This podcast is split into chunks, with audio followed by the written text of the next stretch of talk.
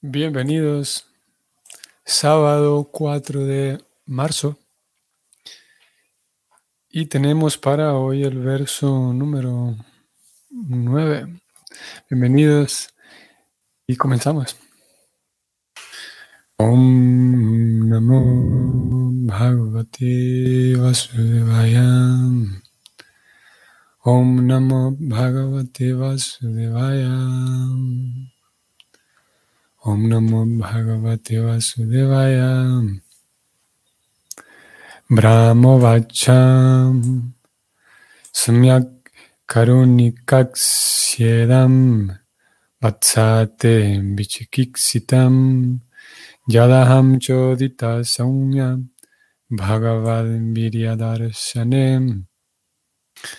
Vamos a la traducción, que es la siguiente. El señor Brahma dijo, mi querido hijo Narada, siendo misericordioso con todos, incluso conmigo mismo, has hecho todas esas preguntas debido a que yo fui instruido para conocer el poder de la todopoderosa personalidad de Dios. Vamos a encontrar aquí en, este verso un comentario breve de Prabhupada, pero un tema eh, muy relevante y muy interesante siempre en la misma, misma división, en, en, el mismo apartado del tema, la relación entre maestro y discípulo. Aquí vamos a encontrar un dato más todavía muy, muy interesante. Vamos entonces al significado y Prabhupada escribe lo siguiente. Brahmaji, al ser interrogado por Naradaji, lo congratuló pues es usual que los devotos se entusiasmen mucho siempre que se les interroga acerca de la todopoderosa personalidad de Dios. Ese es el signo de ser un devoto puro del Señor. Esos discursos acerca de las actividades trascendentales del Señor purifican la atmósfera en la que se llevan a cabo purifican la atmósfera en que se llevan a cabo esas discusiones. Y por eso los devotos se vivifican mientras responden a esas preguntas. Ello resulta purificador tanto para los que interrogan como para el que responde las preguntas. Los devotos puros no solo se satisfacen con conocer todo acerca del Señor, sino que también están ansiosos de difundir la información a otras personas, ya que quieren ver que todos conozcan las glorias del Señor. Así pues, el devoto se siente satisfecho cuando se le ofrece una oportunidad así. Ese es el principio básico de las actividades misionales. Fin del comentario hemos encontrado aquí. Este es uno de los versos, a ver, mm, a lo largo de la obra de Prabhupada, vamos a decirlo así mejor, a lo largo de toda la obra, encontramos en diferentes momentos Prabhupada dando descripciones de qué significa ser un devoto puro, ya que desde la introducción de la Bhagavad Gita, que es el libro base, el libro sobre el cual se va a construir toda la vida devocional del Vaishnava, en la Gita, ya lo hemos leído en otras ocasiones, pero vamos a ir ahora nuevamente para leerlo, y vamos a encontrar allí cómo Prabhupada describe el éxito de la Gita. Vamos allá. Vamos a ir al prefacio, esto se encuentra en el prefacio, la última línea Prabhupada escribe lo siguiente. Esperamos pues que la gente obtenga el beneficio más grande de todos a través del estudio de la Bhagavad Gita tal como es, de la forma en la que lo hemos presentado aquí. Y si tan solo un hombre se vuelve devoto puro del Señor, consideraremos que nuestro esfuerzo ha sido un éxito. esa última línea de su prefacio de la Gita es clave él eh, describe allí, deja ver qué es lo que él busca con sus esfuerzos misionales, como él lo dijo en el verso de hoy. Y es que dice por lo menos una persona que se vuelva un devoto puro. Si hay más, pues mejor, ¿no? Por lo tanto, el concepto del devoto puro es em, vital también comprenderlo, estudiarlo y, vamos hacia ahí. Ese es, el objetivo, cultivar una devoción pura. Ahora, digo esto porque en el, en el verso de hoy, la idea principal que quería señalar era que a lo largo de la obra de Prabhupada encontramos varios momentos en los cuales él define qué es un devoto puro, ya que el devoto puro es el producto final que él quiere conseguir, digamos. O no el producto final, pero mejor digamos el, destino final que, pretende, al cual pretende llevar al estudiante. Si la Prabhupada y todos los acharyas, Krishna también. Entonces Prabhupada va describiendo ahí, va dando aquí y allá en diferentes lugares, en diferentes momentos, algunas descripciones de qué significa ser un devoto puro. Y en este verso de hoy han aparecido un par. Por esa razón es que es relevante, como dije al inicio, eh, a pesar de corto este significado, muy relevante. Vamos a volver al texto de hoy. Y vamos a ir desde arriba.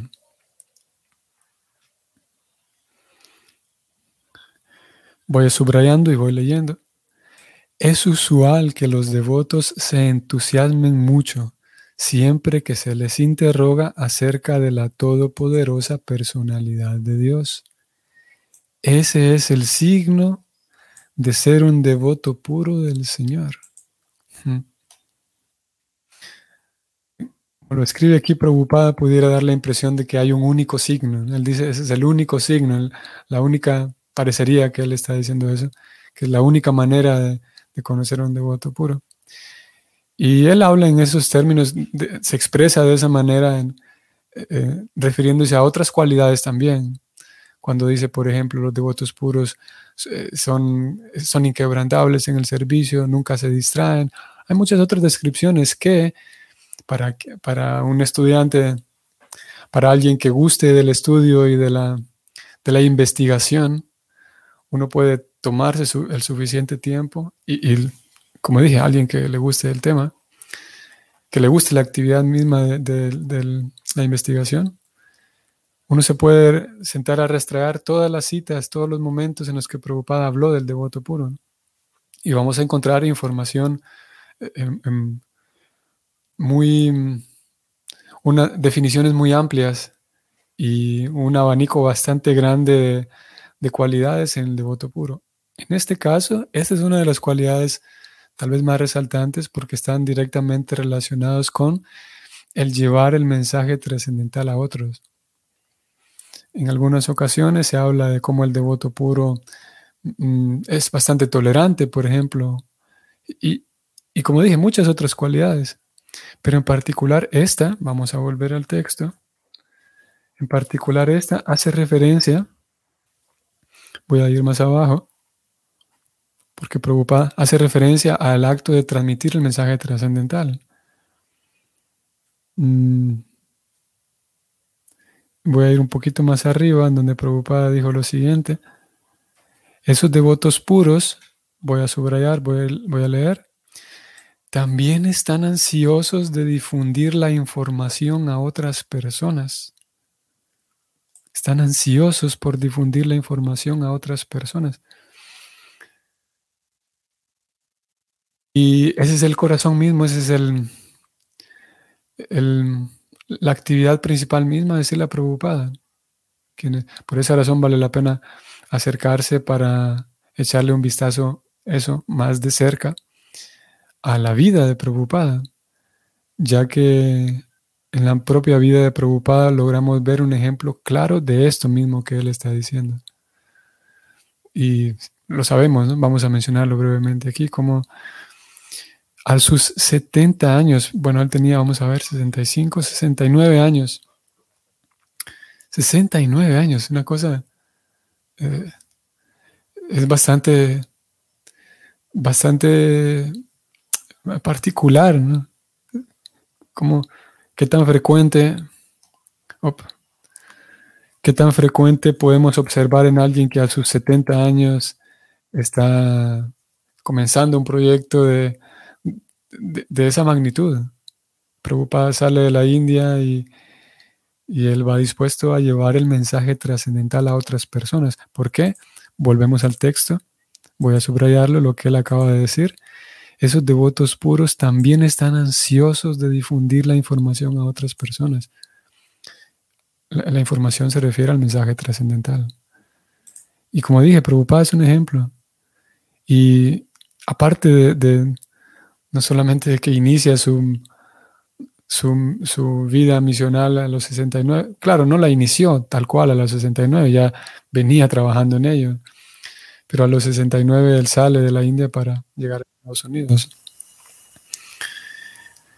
Y eso por un lado. Y por otro lado, que también aparte de, que esos devotos están ansiosos, como dijo aquí preocupada, vamos a ver, vamos a ver.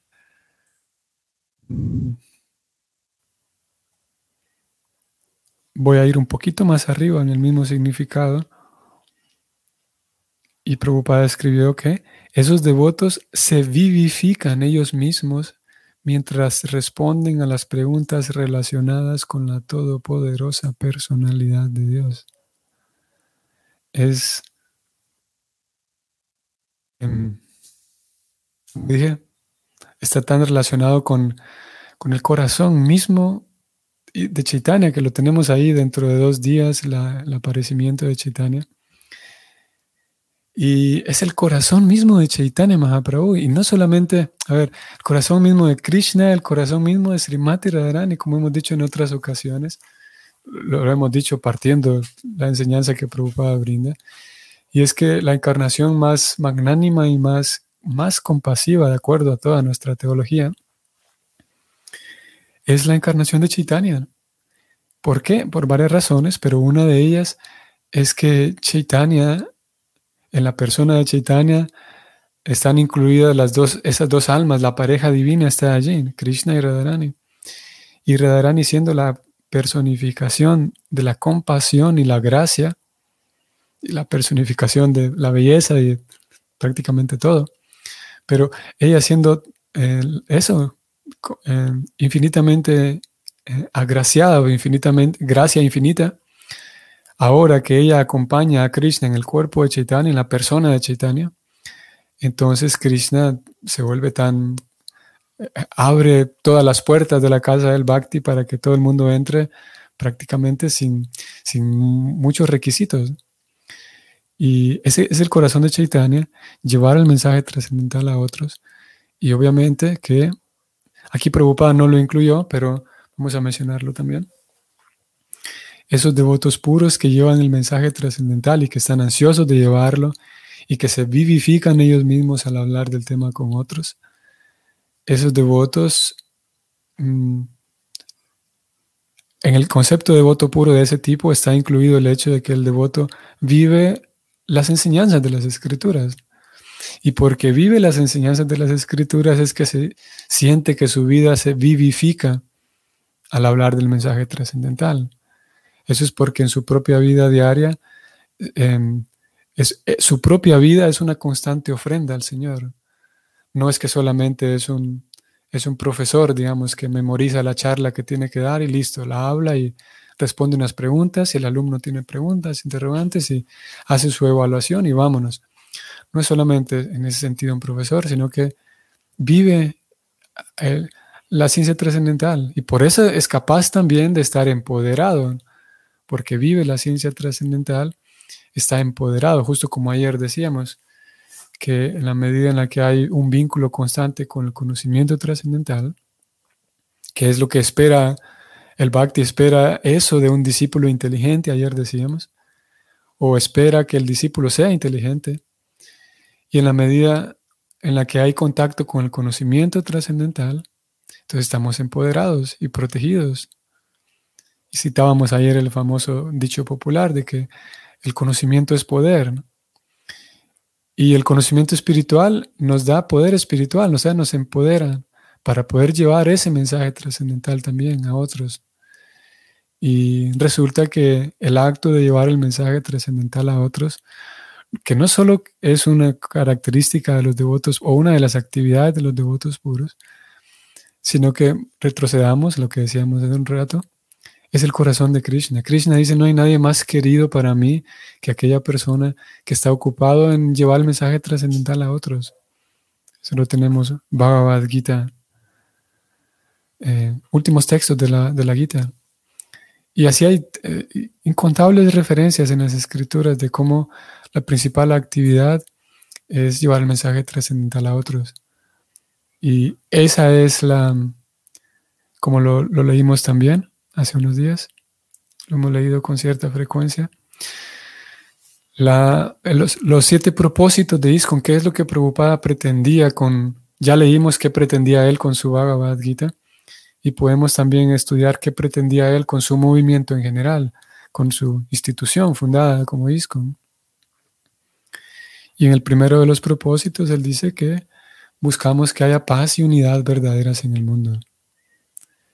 Y el Vaishnava sabe muy bien que cuando uno tiene un vínculo certero con Krishna, uno tiene paz, uno está más satisfecho, uno vive de verdad, aún a pesar de que estamos aprendiendo, estamos en la etapa neófita, aprendiz, pero hemos tenido esa experiencia de que es que hay algo que ocurre en la propia vida de uno cuando, cuando uno lleva a cabo aquellos laboratorios cuando uno va aprendiendo las técnicas de la vida espiritual, hay algo mágico que sucede. Y es que sí, mi visión se va aclarando, mi comprensión de los demás se va aclarando. Y eh, también lo hemos dicho hace unos días, mismo el estudio de las escrituras eh, regala una cierta satisfacción intelectual mismo de conocer a profundidad la filosofía, la ontología, la teología misma.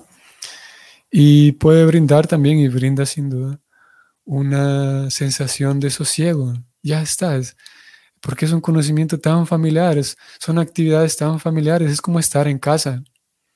Mm, de hecho, es estar en casa, siguiendo la, la, frase tan, tan repetida por si la preocupada, volver a casa, de vuelta a Dios, de vuelta al hogar. Es por esa razón que se siente tan bien, porque eh, es, tan familiar para nosotros porque es, es esta la, vida que le corresponde al alma, el servir al Señor. Repito, aún a pesar de que no estamos en, la, en los niveles más profundos y maduros del servicio devocional, aún a pesar de que vayamos iniciando, aún así uno puede percibir eh, cómo su vida está más plena, más llena, más, eh, más, se vive más real, con los pies más firmes, caminando con, más firmeza. Y mm, sí, obviamente no quiero tampoco decir de que, porque alguien se podría eh, preocupar, de que, bueno, a, mí no me pasa eso, de que todos los días estoy pleno, satisfecho, lleno, contento. Mm, no, es no estoy tratando de describir aquí algo así como que todo el tiempo uno va a estar, uno, no es lo mismo pasarla bien todo el tiempo, que porque pasarla bien, sí hay momentos de un poco más de entusiasmo y alegría y de, sí, de, pasarla bonito. Hay otros momentos de, sí, mayor reflexión, de mayor em, recogimiento. Hay algunos momentos en donde por la naturaleza misma de las cosas y de la vida material, eh, caemos y nos encontramos a nosotros mismos en circunstancias tan diferentes y toca que que adaptarse a nuevas circunstancias, eso genera un poco de ansiedad, un poco de estrés. Todo eso tiene que ser así, así es como funciona la vida, la vida material. No querría decir, no queremos vender un producto, eh, no queremos generar falsas expectativas en una persona pensando que va a conseguir un producto diferente. No es que no estamos tratando de decirte que si alguien canta el Maha Mantra Hare Krishna, todos los días se le va a ocurrir un chiste y va a estar riéndose todo el tiempo. No es eso, sino más bien es una sensación de y una certeza de que aún a pesar en aquellos momentos en los que hay incertidumbre y estrés y cosas así, ansiedad y preocupaciones y todo lo demás que acompaña la vida material, aún en esos momentos tener la certeza de que estoy con Krishna, Krishna está conmigo y que no me pasa nada, todo está bien, no pasa nada, todo está bien. Y en eso consiste el, proceso, en, ir recogiendo esa, ir confiando en Krishna, ir mm, limpiando el corazón para con un corazón más confiado, como decíamos hace unos días, poder recibir las garantías que Krishna da en la Gita. Y la garantía que él da es que yo me voy a hacer cargo de ti, no te preocupes. No, no. No temas, no te preocupes, que yo me hago cargo de ti. Volvamos al verso. Has sido misericordioso con todos al preguntar esto. Incluso has sido misericordioso conmigo mismo. Esto resulta bastante, como Prabhupada lo dice también en el Bhagavatam, que el sistema de Bhakti es tanto sublime como sencillo. Es muy sencillo para nosotros, estudiantes, aprendices. La ecuación es así. El devoto, la devota, entre más avanza, pues tiene mayor experiencia. Y mayor experiencia significa mayor capacidad de comprender la vida espiritual y mayor capacidad de explicarla, de transmitirla. Claro, algunos van a tener mayor facilidad que otros, pero en general, quien vaya progresando, Krishna lo inspirará para poder eh, em, guiar a otros. Es natural. Aparte, pues tiene experiencia. Eso número uno. Número dos, aparte de que tiene experiencia, la madurez misma, como ya dijimos, la madurez misma implica que esa persona encontrará, si encontrará placer y satisfacción en hablar del mensaje trascendental. Y número tres, aquí estamos nosotros tratando de aprender.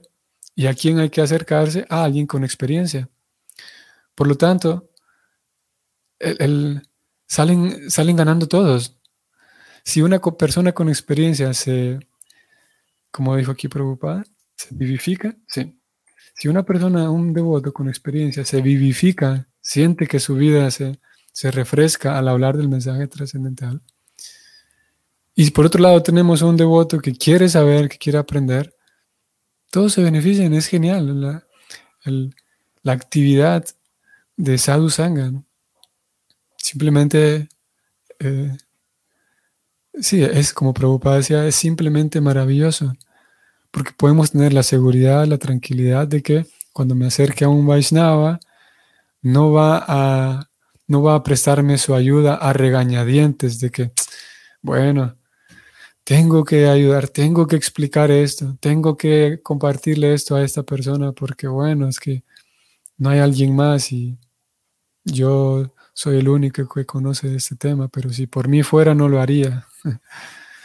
Las escrituras indican que es diferente, que el devoto, como acabamos de leer, él sabe, el devoto, la devota, ella o él sabe que en realidad yo me estoy beneficiando por el hecho de que me pregunten esto. Definitivamente no es una molestia. A ver, esta es la teoría, porque sin duda que habrá, habrá personas que eh, todos somos diferentes y habrá devotos que a quienes posiblemente sí les, les incomoda tener que estar en compañía de otros para brindar ayuda, guía y acompañamiento. Sin duda que habrá, y los hay, ¿no? Sin embargo, mm, un devoto puesto, situado y maduro no encontrará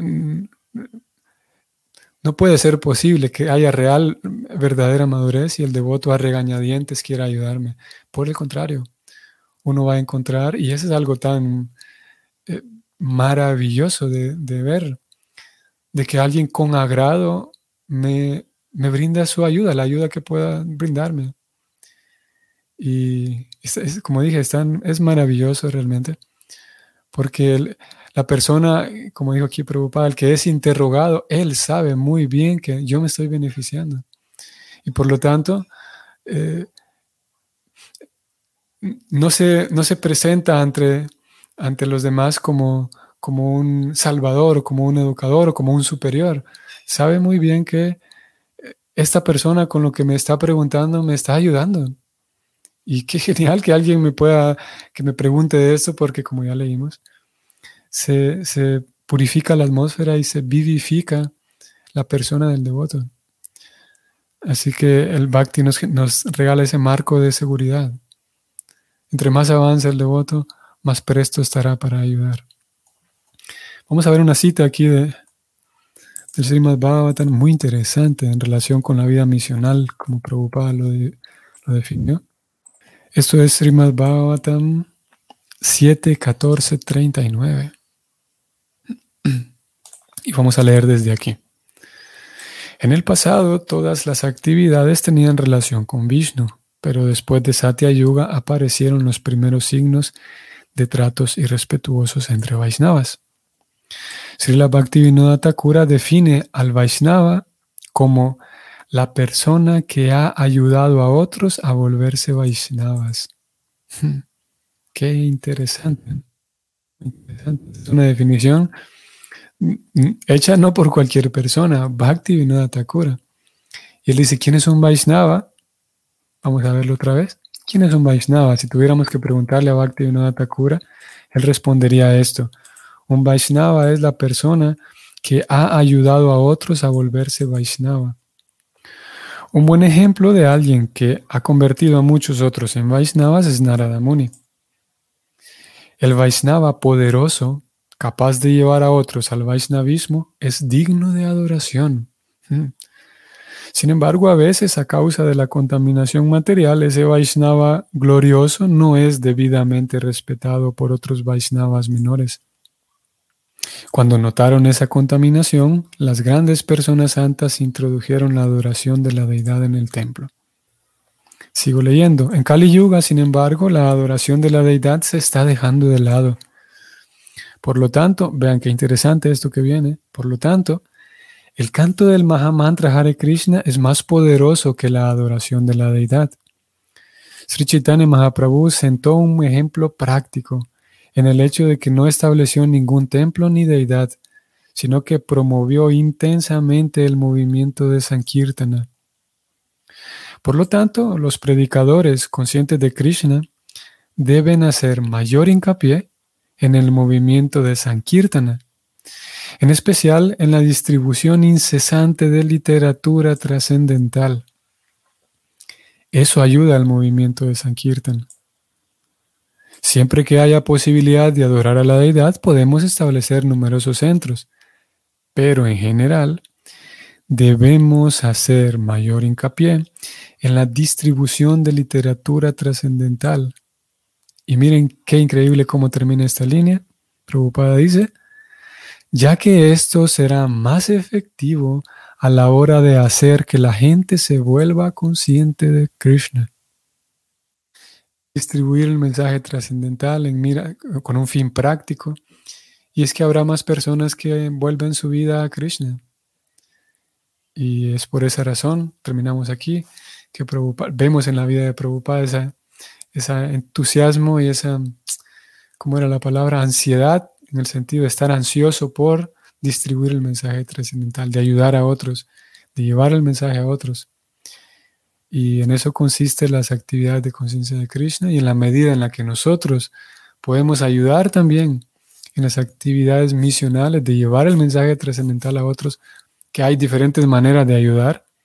Puede ser de que yo hable directamente con otros, puede ser de que yo le brinde ayuda a aquellos que están llevando el mensaje trascendental. En fin, hay muchas formas, que ya de hoy no es el tema ese, pero hay muchas formas.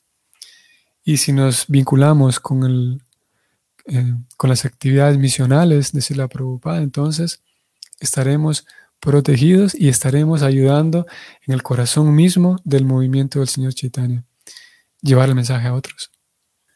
Que tengan excelente sábado, un bonito sábado y fin de semana. Si el Señor entonces nos da chance, vamos a continuar mañana. Entonces, hasta mañana. Hare Krishna.